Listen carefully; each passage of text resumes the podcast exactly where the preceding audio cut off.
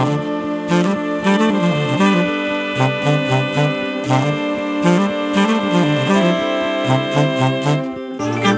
ッドバイブスミッドナイトラクザ by 倉園慶三こんばんは8月10日水曜日午前1時41分ですね。ただいま、えー、今までの流れで言うと今日はかなり早いタイミングでこの番組を撮り始めていますね。昼間に結構タタタタッとこう今日はこれをやっておきたいなってやつがね片付きましてね、まあ、こういう流れのいい日もあるという感じで。今日はですねえっとふと最近あまり書いたり言わなくなったりしたんですが、えー、相対欲と絶対欲というねこのキーワードをなんかふと思いつきましてね。というのもそのもともと「グッドバイブスご機嫌な仕事」という本をね書くきっかけというのはえー、私が主にそのものづくりの仕事に携わっていまして、まあ、いわゆるクリエイターというかねコンテンツクリエイター音楽雑誌文章みたいなね、えー、まあ、この喋りも一つのコンテンツだと思ってるんですが、えー、その自分が、え何かを始めると基本的にはやっぱりこう永続的にね長くそれを続けていくということになるケースが多いんですね。まあ例えばブログとかも、えー、書き始めたら最近はもうなんか毎日書くとかね。このポッドキャストも月水もしくは分かりませんけどあさってにならないと金曜日みたいにこう周期が決まってくるわけですね。で、えー、前にあのノープランのとこでお話ししたように今日の私の体調とか気分とか機嫌とかね、えー、そういうものが、えー、どうなっていくかっていうのは、えー、その日にどうであるかか、うん、全くその予想できないわけですね。だけどもあの悩んでる状態とか自信を失ってる状態とかねそれから自分に対して自分の作ってるものにこう疑心暗鬼になってる状態ではまあいいものは基本的には作れないんですねやっぱりね。うん自分で分かりますねやっぱりねああ今俺悩んでんなとかねそのコンテンツに対して悩んでる場合もあればえー、私生活の中でね別のことについて悩んでる場合いろんなケースがあるんですけどどちらにしてもその心の状態がやっぱり穏やか私が言うとこの平安な状態を保っていないと私が思うようなコンテンツアウトプットっていうのはなかなか繰り出せなくなるわけですね、えー、ちょうどアスリートが怪我をしないようにえー、肉体の管理をするとかね、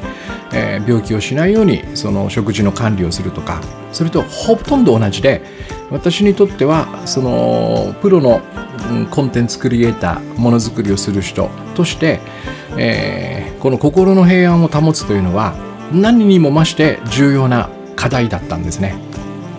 でこれ逆に言うとこれさえできていればえー、少々僕の場合はそのアスリートと違って体調が悪かろうがね少しぐらいそのなんだろう熱があろうが、えー、いけてしまうんですねだから生命線というかそこを保ちたいというまずは一つのニーズがありましてねとても大事なニーズがあってでこれはおそらくどんな仕事にもおそらく当てはまるんだろうなという読みの中で「えー、グッドバイブスご機嫌な仕事」という本を書いたんですよ。だから自然とねその内容は、えー、心を平安にするためのメソッド。つまり、えー、悩み悩んでる自分をどうやって、えー、元気にさせるかとかね、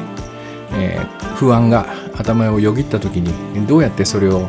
手放していくかとか、え、そういうなんて心を整える系の話が多くなるんですね。ただそれはあくまでえー、ゴールと手段があるとすれば、えー、手段に属するものなんですね僕にとってはね。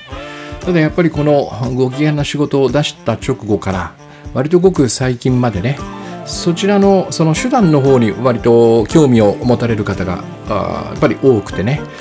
えー、その話ばかりをしていた感じがするんですが、えー、そろそろそこから先行こうよっていうなんかそれができるようになったんだから、えー、その自分を使って、えー、やりたいことやろうよっていうね、私で言えばいいコンテンツを作ろうとね、えー、別の仕事をされてる方であればその仕事を平安な自分、えー、平安な自分っていうのはおそらくですけども、えー、最高のパフォーマンスを発揮する自分最強の自分とかねよく僕は表現するんですけど最も多分高品質な自分であるはずなんですね。えー、緊張もそうですね、まあ、あのいろんな意見がありますが僕は、えー、緊張していない状態の方が、えー、楽器を演奏するにも喋るにもそれから、えー、文章を書くにも運命の差が出るほど緊張していない方がいいんですね。これは人によるのかもしれませんけどね、まあ、人間っていうのは一人しか一人分しか生きられないんでその他人を生きることができないのでねそこら辺は何とも言えないんですが私はそうなんですよ。だからそのそこを克服して克服じゃないかな。そこをなんとかな。毎回毎回リカバーしながらね。えー、一旦平安になればずっと平安になるっていうわけじゃなくて今ここでどういう選択をするかによって心は大きく様変わりするんで、えー、それを毎回毎回毎秒毎秒ね平安な方を選択しながら、えー、その最強の自分最もいいアウトプットが出せる自分っていうのを登場させていくというのがグッドバイブスの一つのゴールであるわけです。うんまあその一つ意識であるとかね、えー許すとかねそういったことも全てこの平安に、つながっているというかね。ただただ ただただ平安でいたいから、えー、平安になってるわけじゃないんですね。まあでも平安でいるということはそうものすごい価値があるんですけどね。コンテンツを作るためだけではなくてね。まあでも、えー、とりあえず僕の中ではこれは、えー、ゴールはそこにあり、えー、なので最近はそっち系の話をたくさんするようになり、えー、例えば佐々木さんとやってる今先送りしない、えー、すぐやる自分を作るコースみたいなね1ヶ月もそうだし、えー、前回最後にお知らせしたその私がワンオンワンのセッションでやってる、えー、夢サポっていうのかな夢夢の土台と叶える自分を作る6週間プログラムっていうのも、え、その先ねもともと私がやりたかったことに向かうという話になってるわけですなんかグッドバイブス楽座シリーズというのもね、えー、おそらくそこそのフェーズに行きたいという私の何て言うのかなこう思いから生まれているシリーズだと思うんですよね。絵を描いたりね歌を歌ったりねそういうことに、えー、そういうことに使ってみてどんなことが起こるかを自分で体験してみるっていうねえー、悩みを取り除く平安でいるというファーストステップが完了した後にねあ完了はしないんですけどね 何度も言うけどそこの整え方が分かった後に、えー、じゃあその自分で、えー、なんかいいことしてみようよと。でここでさっきの、えー、絶対欲と相対欲っていう話がもう一回僕の中にちょっとこう今、え、トレンドというかねえー、流行りな感じになってきてこれあの佐々木さんと共著で書いた「人生100年時代不安ゼロで生きる技術」というね、えー、知的生き方文庫かな、えー、文庫本で出したこの本の中で結構詳しく書いてるんですけどね要は、えー、私たちは私たちが持つ欲なんだろうな欲なのかな夢希望でも何でもいいんですけどまあ欲でしょうね、えー、私は別に欲は否定していません。うんなんかグッドバイブスってねそうこうこうなんか無欲で生きるとかねミニマリスミニマミズムっていうんですかミニマリストっていうんですか なんか最低限の物欲だけで生きるみたいなそんな風に捉えられがちなんだけど私はその手の人間では全くないのでうん。欲にまみれてますからね。はっきり言って。ただその相対欲と絶対欲っていうのはねまるで違うものだっていう感じはあるんですね。簡単に言うと、えー、心の底からこれがやりたいこれが欲しいと思う私の中から出てきたものが絶対欲ですね、えー、で、えー、そうではなくて相対欲というのはうんとね例えばね子供の頃に、えー、よくあったと思うんですけど何々ちゃんがこのおもちゃを買ったから僕にも買ってっていうのあるじゃないですか。この自分以外の、えー、外側にあるものの影響を強く受けてねそれが欲しくなるっていうのが僕が読んでいる相対欲なんですね、えー、ただねこれじゃあ線引きが明確にできるかというと多分できないと思います。えー、やっぱり僕らはこの社会の中で生きてますからね。他の人の影響を強く受けながら生きてますから、えー、どれだけこれは俺の心の中から純粋に出てきたものだと言い張ったとしても、まあ、例えばそれがテレビで見たねなんかこういい生き方をしてる人の影響なのかもしれないし、うん。えー、もしかしたら全然こう意識してないところで、えー、親の教えだとかね親の生き方から強い影響を受けてる可能性もあるしわからないんですけどね。でも分かりその分かりにくい線引きが分かりにくいところにフォーカスしないでもっと線引きが分かりやすいところがあるってことなんですよ。あこれは明らかに A ちゃんが買ったから僕は欲しくなったんだなっていうのはあるんですよ。子供の時もありました。それで、えっと、僕はねこれ見分け方が実はあると思ってるんですね、えー、特にこの物ですね。物が欲しい時は、えー、すごく簡単なんですよ。絶対欲、え、例えばギターとしましょうか。私はギターが欲しかったんでね。絶対欲としてギターが欲しかった。小学校4年生の時にね。でしかも小学校4年生僕の周りにギターを持ってるやつなんかいませんでしたからね。でもまあテレビを見て、えー、ミュージシャンを見てなんかのミュージシャンを見てギターが弾きたいと思ったのかもしれませんけどね。まあとにかく欲しかった、えー、でたんですね。買ってもらったんですね。1年ぐらい値だったかな。なんでうちの親は4800円ですよ。あのうちの近くのスーパーにあったレコード屋に飾ってあったんですね。ビニール袋に入れられた。ちょっと多分今思えばあれはミニサイズだったんだろうなと思うんですよね。ちょっと小さめのサイズでクラシックギター4800円。うんもう見るたんびに欲しくてね。よく映画であるじゃないですか。なんかトランペットを吹きたい少年がこうショーウィンドから毎日こう眺めてるみたいな。まさにあれを地で行く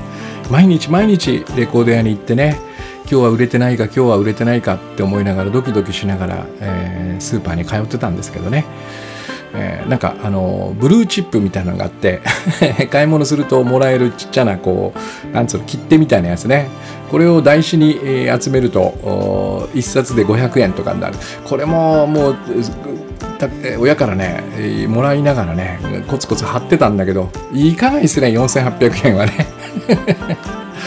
うん、これもダメだと。で1年言い続けたらクリスマスのね、えー、日にね学校から帰ってきたらそれがポンと部屋に置いてありましてね。なんかあいく4年生の時だ。ちょっとこう今でも絶対に忘れられない瞬間ですかね、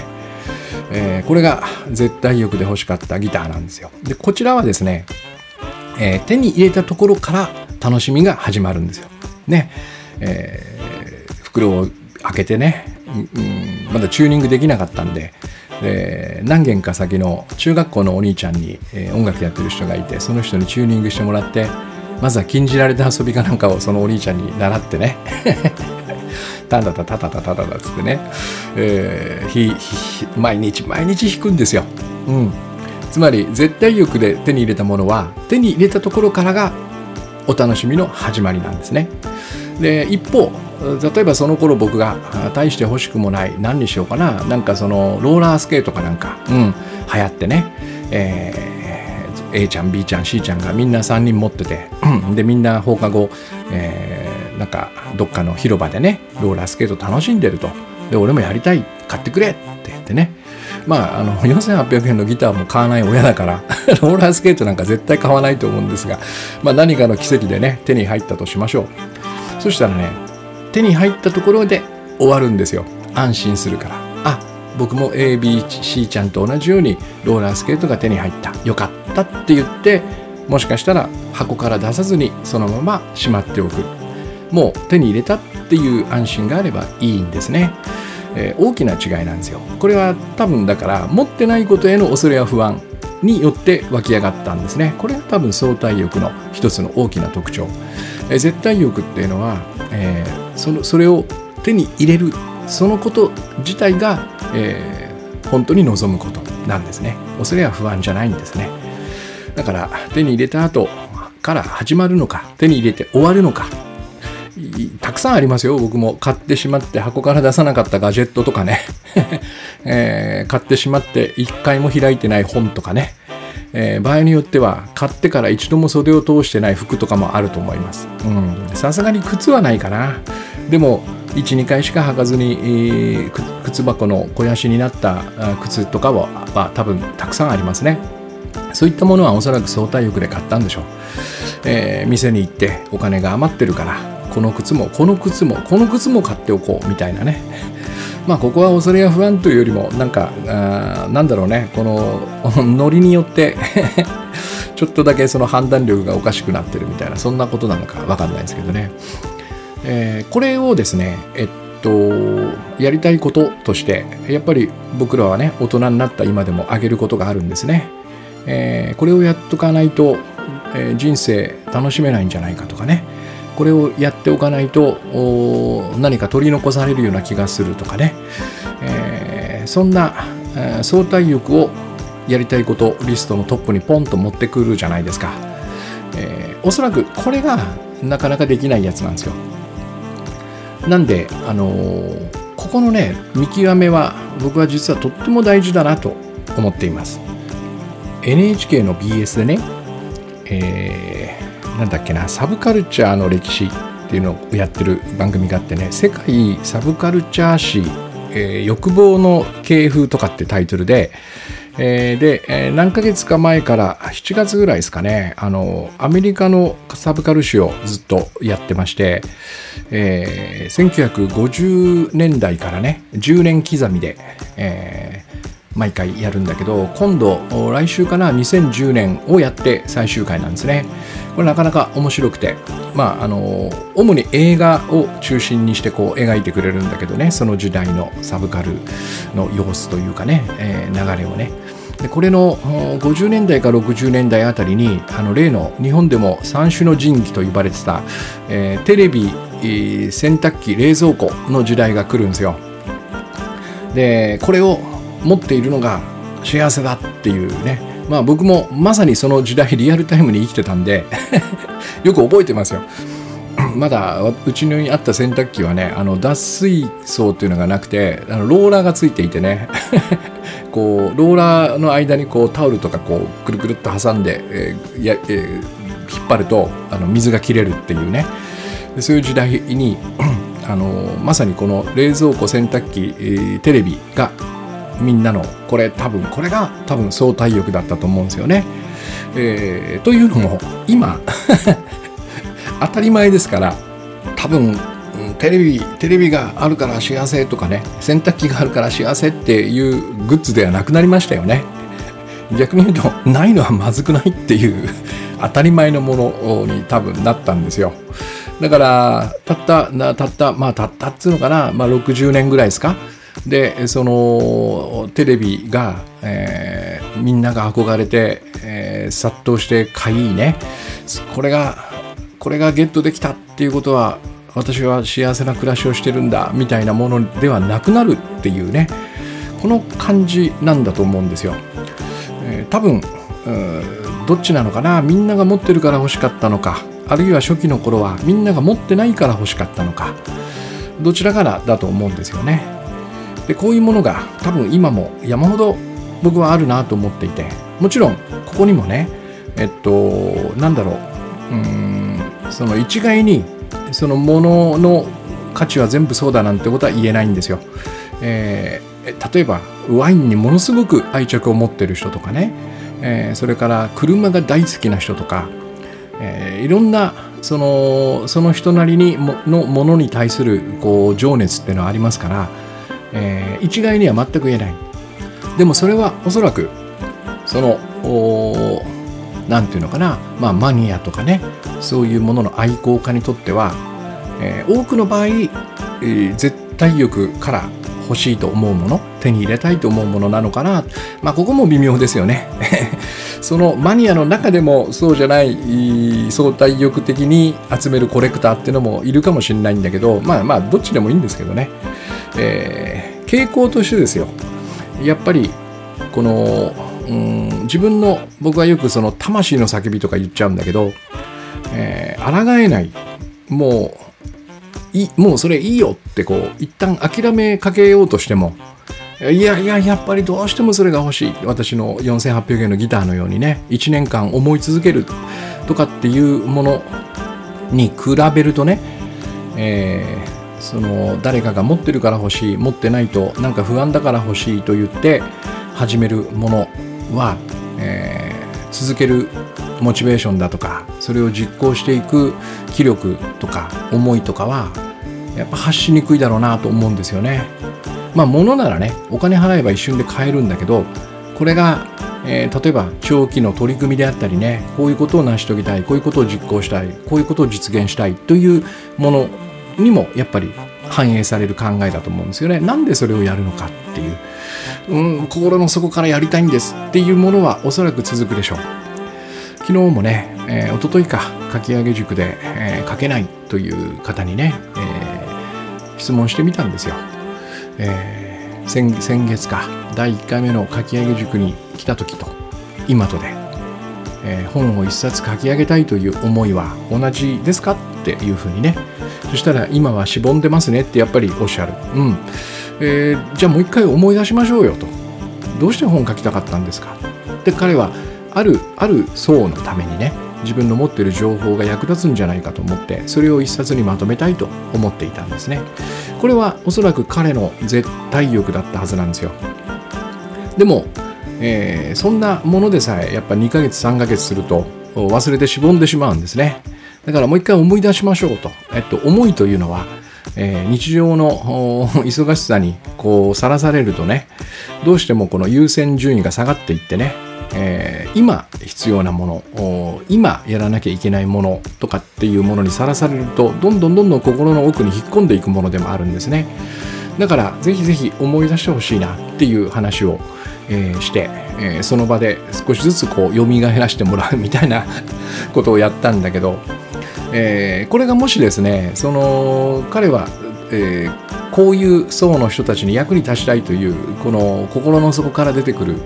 やりたいっていう気持ちがあったから、えー、なんとか呼び覚ますことができたんだけどそれがなんかみんな本書いてるから僕も書かなきゃとかねあの名刺代わりに本一冊持っておくといいよってあの本を出した人から言われたから書くとかっていう動機だとこの思いがもう蘇らないんですよ。うん、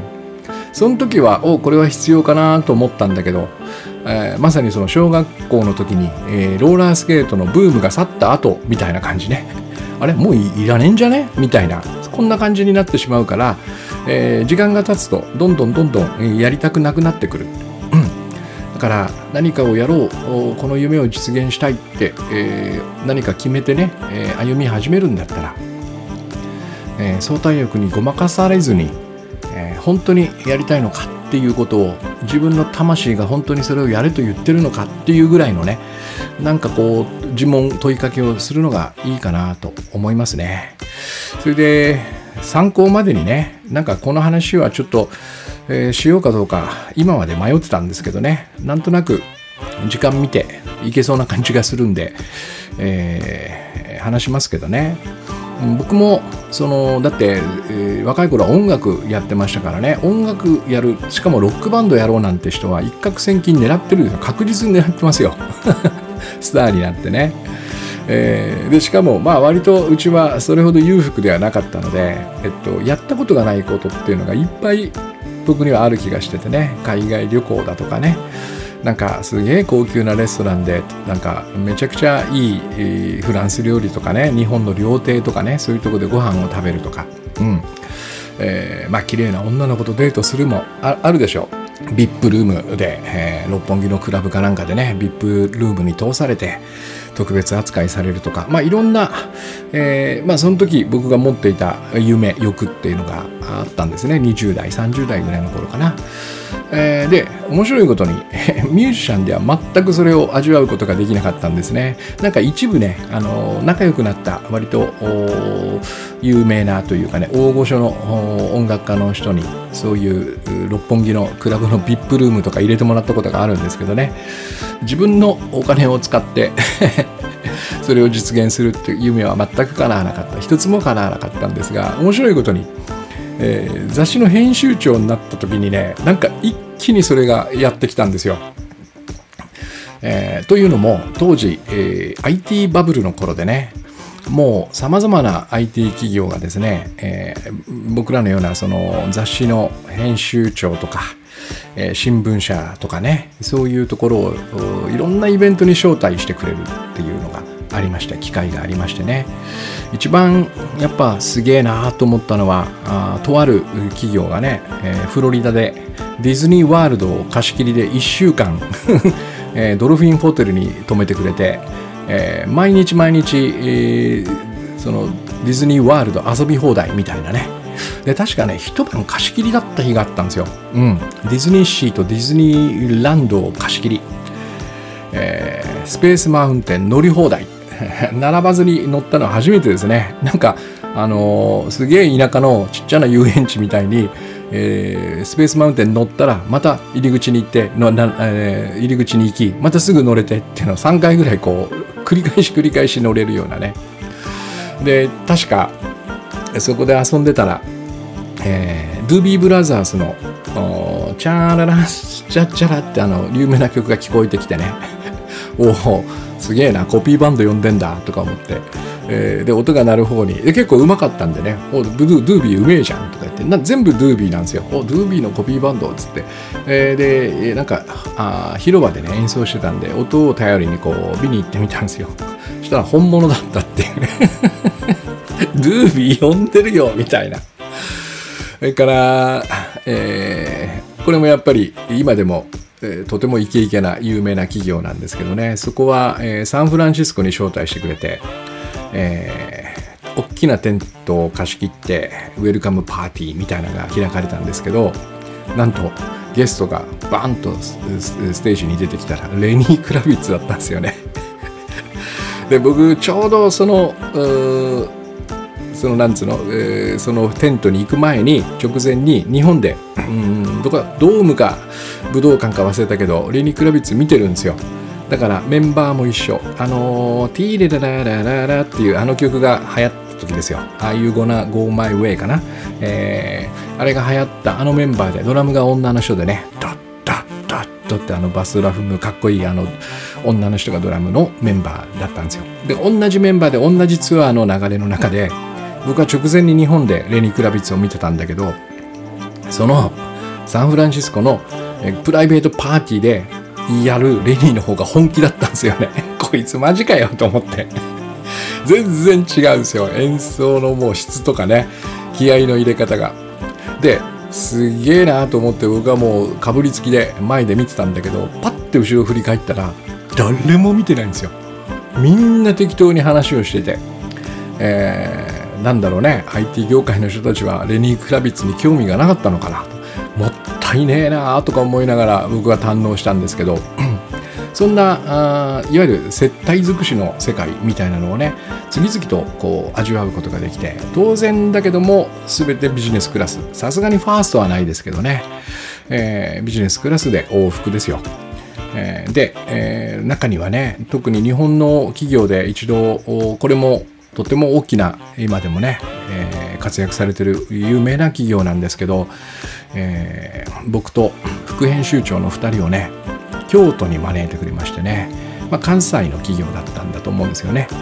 えー、京都のいわゆる高級料亭というところでね、えー、初めて本格的な懐石料理というのをねご馳走していただきましてまあうまかったっちゃうまかったですよね。でその後、えー、じゃあこちらへ別室へっつってね、えー、にじり口っていうそのちっちゃな扉というかねそこをこう頭を低くして入っていくと、えー、お茶が立てられていてね、え、茶室があるんですよ。専用のね。でそこでこう抹茶を立てていただいてで一服いただき美味しいお菓子を、え、いただき。で「あもう今日は本当にお世話になりました」って言ったら「いやいやいやいや倉園さんまだまだ夜はこれからですよ」っつって、北に行きましょう」っつって、えー、今度は大阪のね北の新地に連れて行ってくれて、えー、車でねでいわゆるいわゆるその銀座の高級クラブみたいなのの大阪の北の新地版に連れて行ってくれるんですよね。えー、まあまああのちなみに私そういうとこ行くとあのホステスさんとお話ししてるうちに絶対人生相談しちゃうんですよ。なんかこうもう今とあんま変わんないですねぶっちゃけ相談が始まっちゃって、えー、全然こう楽しめない。なんかなんか最近調子悪くてとか聞くとえどうしてですか？みたいな話で相談が始めちゃうんですよね。うん、なんでまあそういう、女性があの同同席してくれるお店っていうのもねその編集長時代にいろいろ招待されましたけどなんかハマらなかったんですね。幸いね、えー、こっちが人生相談する立場になってしまうんで。まあいいや。それそういうそのなんつうのかなこう贅沢三昧をしたんですよね。で当時まあ僕もそれなりの年収があったしかみさんもたまたまね同じタイミングで、えー、とある外資系の企業の役員になったりしてね、えー、彼女はバイトからのし上がったんですけどね、え、まあそれなりの稼ぎになりましてね。2人でまあプライベートでもそれなりにお金があり、えー、仕事行けばなんかそういう高級な接待を受けるとかっていうのを、え、味わったんですよね。で僕はふと忘れてたことをなんかこうある日パッと思い出しましてね。あれ？これって俺がミュージシャン目指してた時ロックスターを目指してた目指してた時に叶えたかったものなんじゃないの？どれもって思ったんですよね。そしたらうーんそうかもしれんけどなんか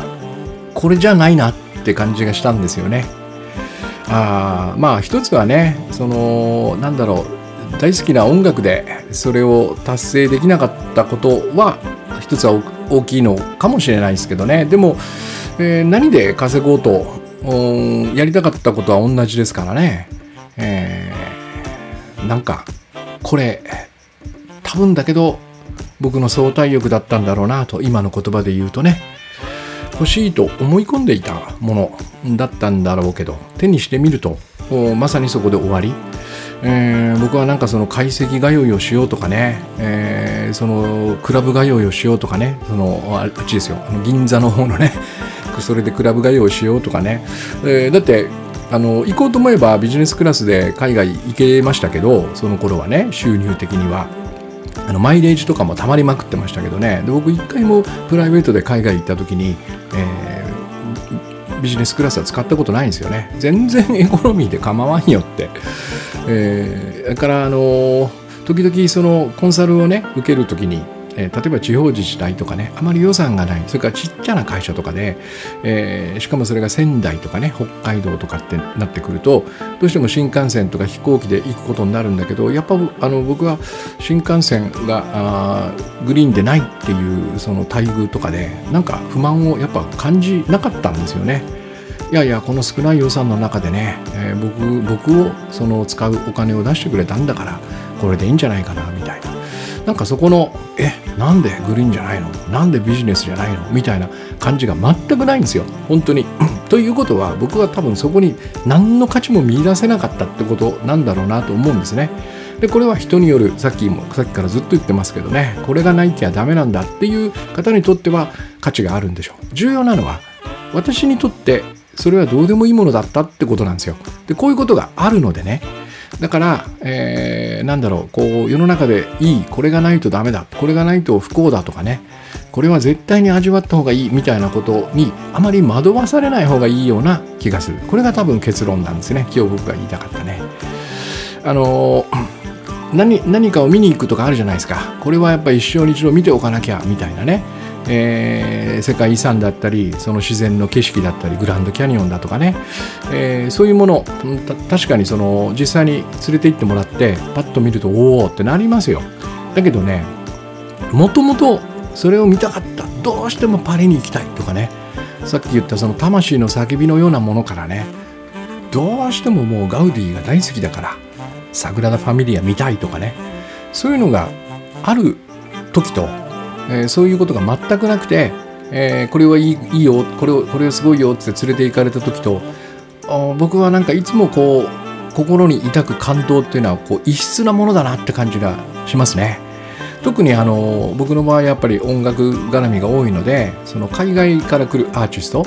えー、もう大好きで大好きでいつか生で見たいと思ってた例えばボブ・ディランとかローリング・ストーンズとか、えー、ニール・ヤングとかねえー、それからさっき言ったレニー・クラビッツとかね。やっと会えたねっていうこの感覚。もう始まる前からワクワク止まらずに出てきた瞬間にもう立ち上がって絶叫してるみたいな。この感覚はえっと、これいいから見に行こうよっていうんじゃ多分味わえないんじゃないかな。もちろんその中ですごいものに出会うこともゼロではないですよ。その機会まではあの全部否定しませんけどね。なんかでもまず最初に見に行くべきは、えー、心の中から絶対に見たいって思うものであっていいんじゃないかなって感じがするんですね。その出会いたいものを相対欲ではなくて絶対欲から見つけていく。これがうんその後ねそれを実行できるかそれを実現できるか長く続けられるかの大きな分かれ目になると思います。だからだからといってその相対欲を持ってはいけないっていうわけではない。ただしこちらはおそらく茨の道になると思いますよ。やっぱり、えー、自分をいかに鼓舞させて興味を失わずに戒めていくかみたいな。えー、それができる人も前も言いましたけどやっぱちゃんといるんですよね。だからこれも自分はどちらの方を持つ方がうまくいくのかみたいなことで決めていくんでしょうね、えー、そんな感じです。今日はね、えー、そうそう。それで今週のねえ土曜日、え佐々木さんと一緒にまさに今日のテーマのねえー、先送りせずすぐやるための1ヶ月集中コースというのをねえ、開催します。第2回になりますね、え、第1回は、えー、いろんな方がこれを1ヶ月で実現させたいというふうに宣言していただいてね、えそろそろそうだ。その結果も同じ日に出るんですね。そこのレビューもやるので。ねあのよかったらこんな話を交えつつあのどうすれば、え動ける自分実行できる自分を登場させられるかというようなえー、1ヶ月集中コースになってますんで、よかったら、えー、ご参加ください。あと、あの、前回、前々回かの終わりでちょこっと浮かんだ、あの、計画を立てずにね、えー、やる、なんだろう、こう、計画を立てずにどうやって、えー、期限を守り、えー、きっちりと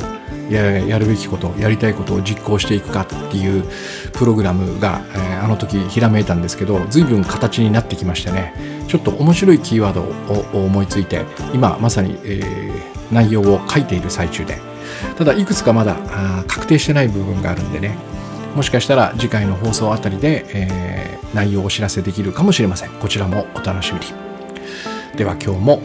いい一日をお過ごしください。ありがとうございます。